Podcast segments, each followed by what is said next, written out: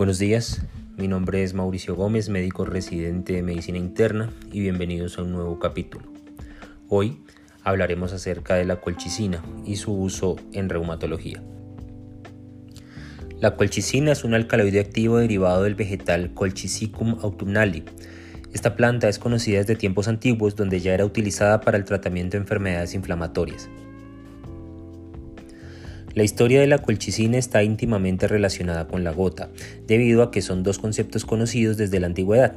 Se dice que la gota fue identificada por los egipcios en el año 2640 a.C., donde ya fue mencionada en el papiro de Evers, documento donde reposan todos los conocimientos que hasta su día los egipcios habían descubierto sobre la fisiología humana, la farmacia y la medicina hasta esa época. No fue hasta los siglos VI y VII, época correspondiente al Imperio Bizantino, cuando dos personajes describieron la patología humoral al descubrir, a través de la teoría de los humores, el origen de la gota. Uno de ellos era Alejandro de Trales, que describió la existencia del germodactili o dedo de Hermes para el tratamiento de la gota, que hoy en día conocemos como colchicina. También fue utilizada por Avicena y Races, aunque fue condenada por la aparición de efectos tóxicos. Haden en 1820 se refirió a la colchicina como un remedio general para el tratamiento de las enfermedades agudas y crónicas de origen inflamatorio. Describió los efectos beneficiosos de la colchicina en las inflamaciones reumáticas, el lumbago, la bronquitis, psoriasis, asma, entre otros. Revisó sus estudios clínicos y también la recomendó para inflamaciones reumáticas y urticaria. Durante el siglo XIX se generalizó el empleo de Colchicicum autumnale en el tratamiento de la gota. Posteriormente, Hout consiguió la síntesis de la colchicina de la que precede uno de los nombres comerciales más comunes, colchicina de Hout.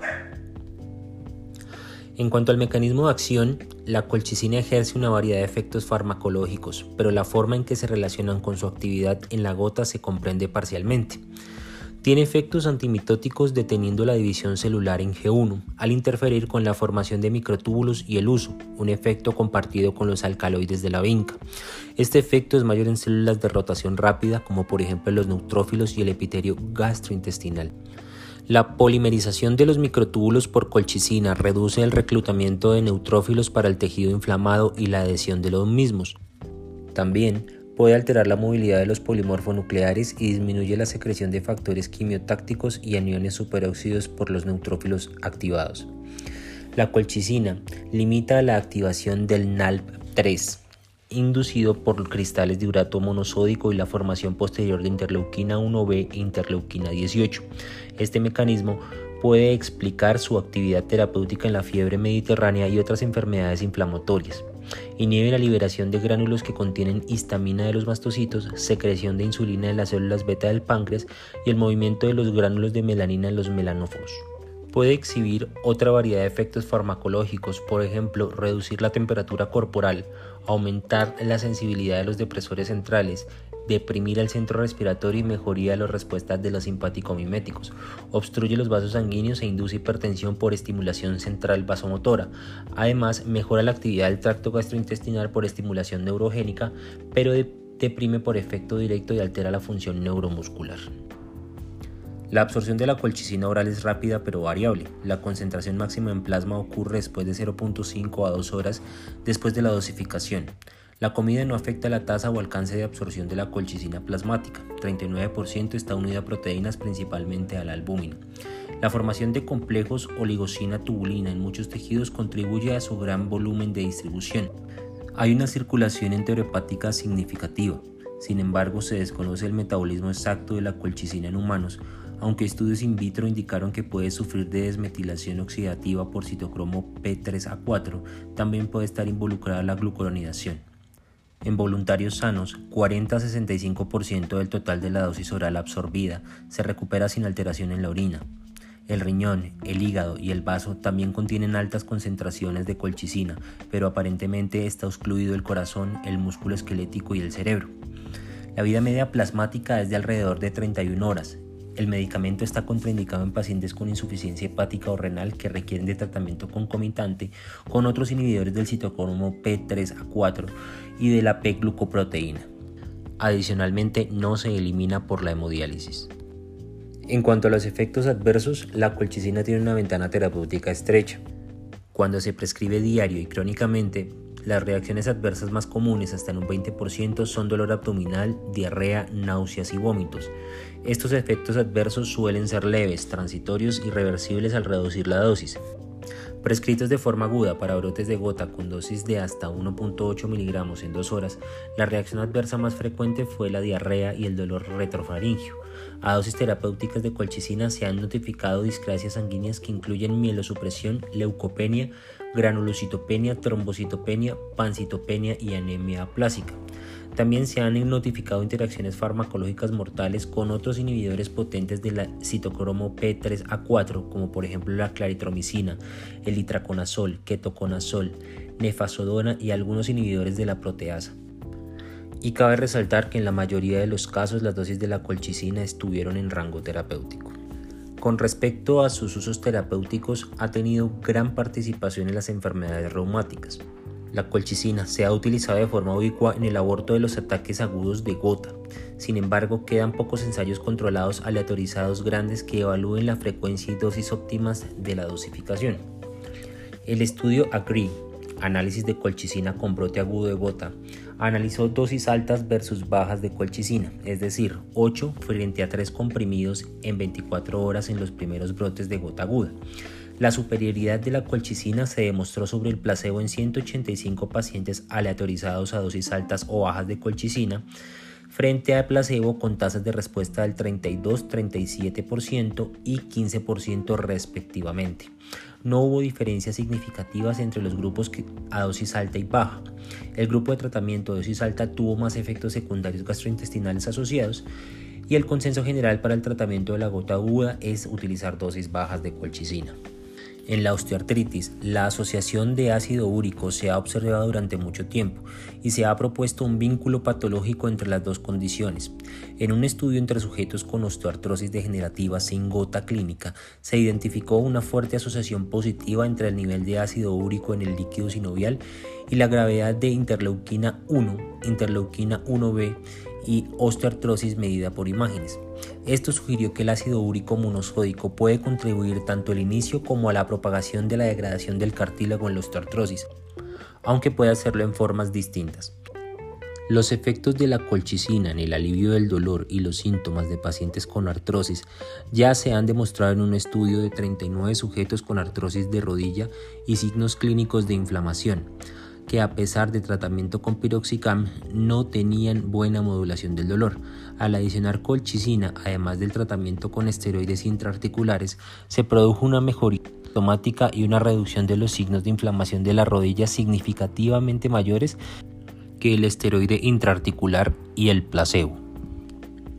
En la fiebre mediterránea familiar, un trastorno autoinflamatorio autosómico recesivo hereditario poco común causado por mutaciones del gen de la fiebre mediterránea familiar en el cromosoma 16p13.3 que codifica la piridina se caracteriza por episodios recurrentes y autolimitados de fiebre y serositis dolorosa relacionados con la actividad de neutrófilos en las superficies serosas.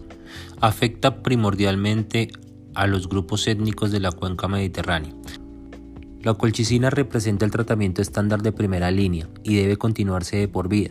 Se observó una buena respuesta parcial a la colchicina en el 87% de los pacientes para reducir la gravedad, la duración y la frecuencia de los ataques. Aunque la colchicina no previene totalmente los ataques febriles, su uso a largo plazo puede detener la progresión de la amiloidosis. Se han desarrollado directrices en el consenso para el uso crónico de colchicina en niños con este padecimiento y el cumplimiento debe supervisarse cuidadosamente. Muchas gracias por su atención y nos encontraremos en una próxima ocasión.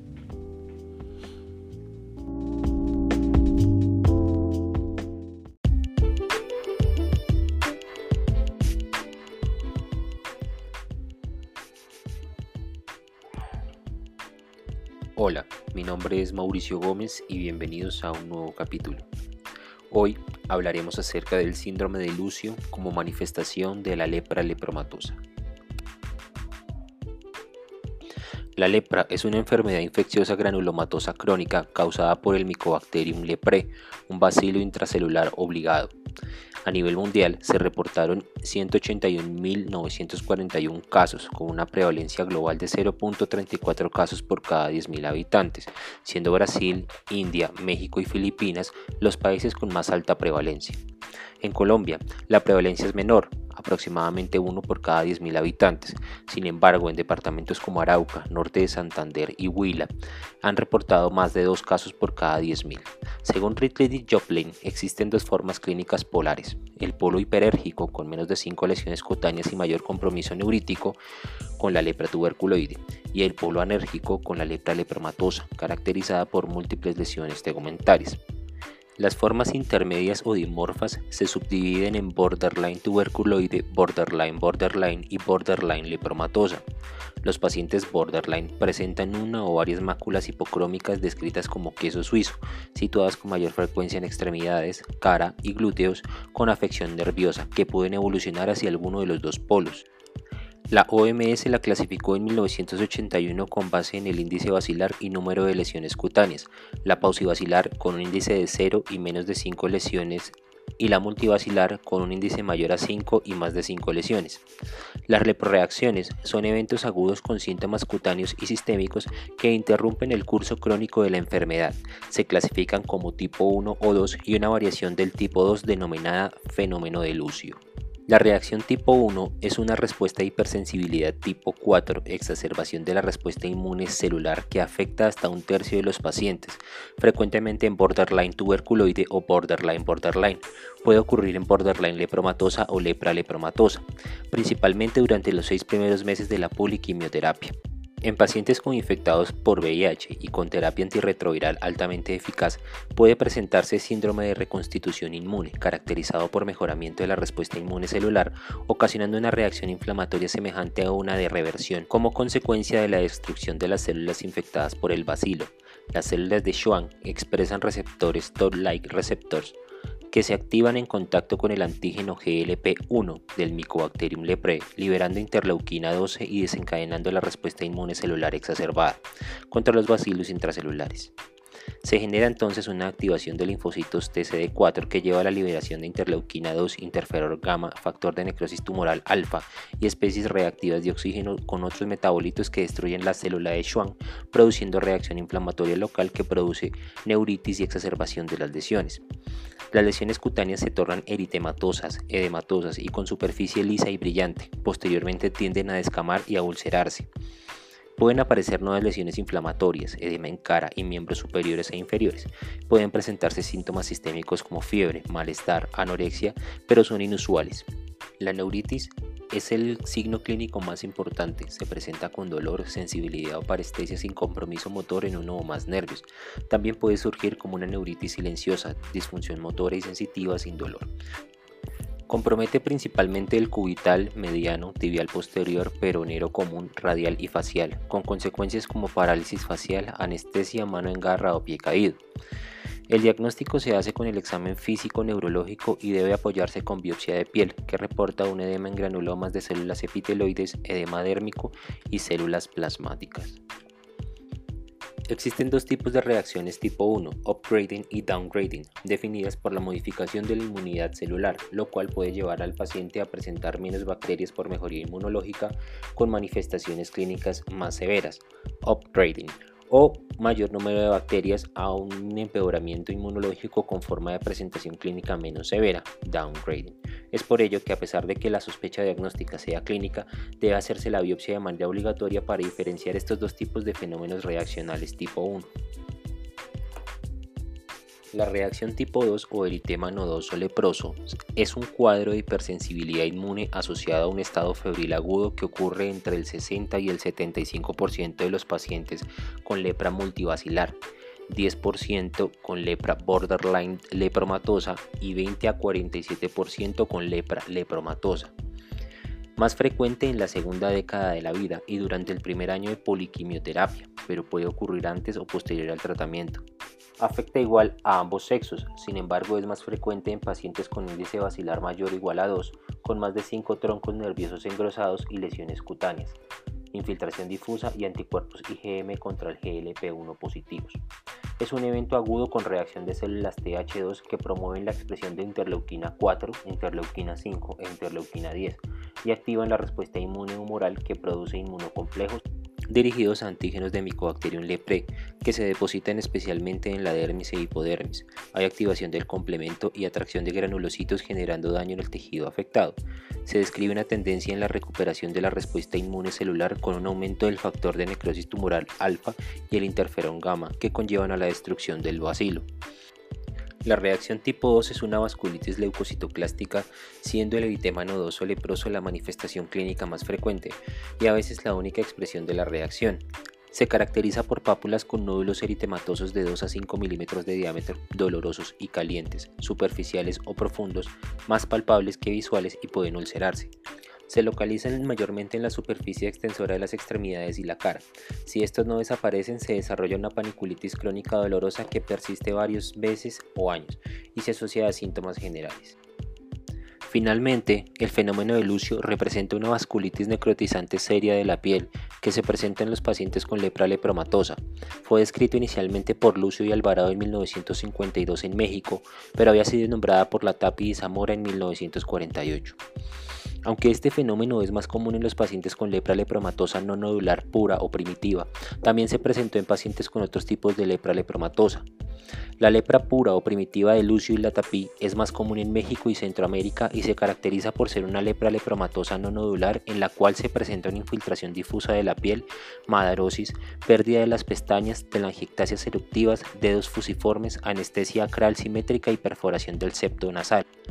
Su fisiopatogenia no está totalmente dilucidada, pero entre las hipótesis para explicar este fenómeno se ha sugerido que los pacientes tienen una grave deficiencia de la inmunidad celular para controlar el crecimiento del bacilo, lo que facilita su libre replicación en las células endoteliales y una exagerada exposición de antígenos de la micobacteria a anticuerpos circulantes. Esto desencadena vasculitis e infartos. Otros consideran que el exceso de bacilos en el endotelio puede causar obstrucción mecánica y por consiguiente trombosis vascular. Algunos autores proponen que el fenómeno de Lucio está mediado por la deposición de complejos inmunes en los vasos dérmicos. Aparece 3 a 4 años después del inicio de la terapia lepromatosa, pero en la mayoría de los casos antes de iniciar tratamiento antileproso. Clínicamente se manifiesta como máculas rojas violáceas, dolorosas de instauración rápida y urentes, que luego forman infartos necróticos de bordes dentados. Estas lesiones se pueden esfacelar, ulcerar y posteriormente se cubren con costras. Requieren de semanas para su curación y dejan cicatrices atróficas. Predominan las extremidades inferiores y superficies y con menor frecuencia en el tronco y la cara. En las pruebas de laboratorio es frecuente encontrar anemia y leucocitosis con desviación hacia la izquierda. La baciloscopia generalmente muestra índices bacilares altos y en la histología las lesiones se caracterizan por presentar colonización de células endoteliales por bacilos alcohol resistentes, necrosis isquémica epidérmica, vasculitis necrotizante de los pequeños vasos de la dermis superficial e infiltrado de polimorfonucleares en la pared de los vasos con leucocitoclasia. No hay un consenso claro para tratar el fenómeno de Lucio. Generalmente si se inicia poliquimioterapia en estadios tempranos, el paciente tiene un buen pronóstico. El uso de esteroides es controvertido y aunque se recomienda por algunos autores, otros consideran que no debe utilizarse. A diferencia del eritema nodoso leproso, el fenómeno de Lucio no tiene tan buena respuesta a la talidomida. Muchas gracias por su atención y nos encontramos en una próxima ocasión. Hasta luego.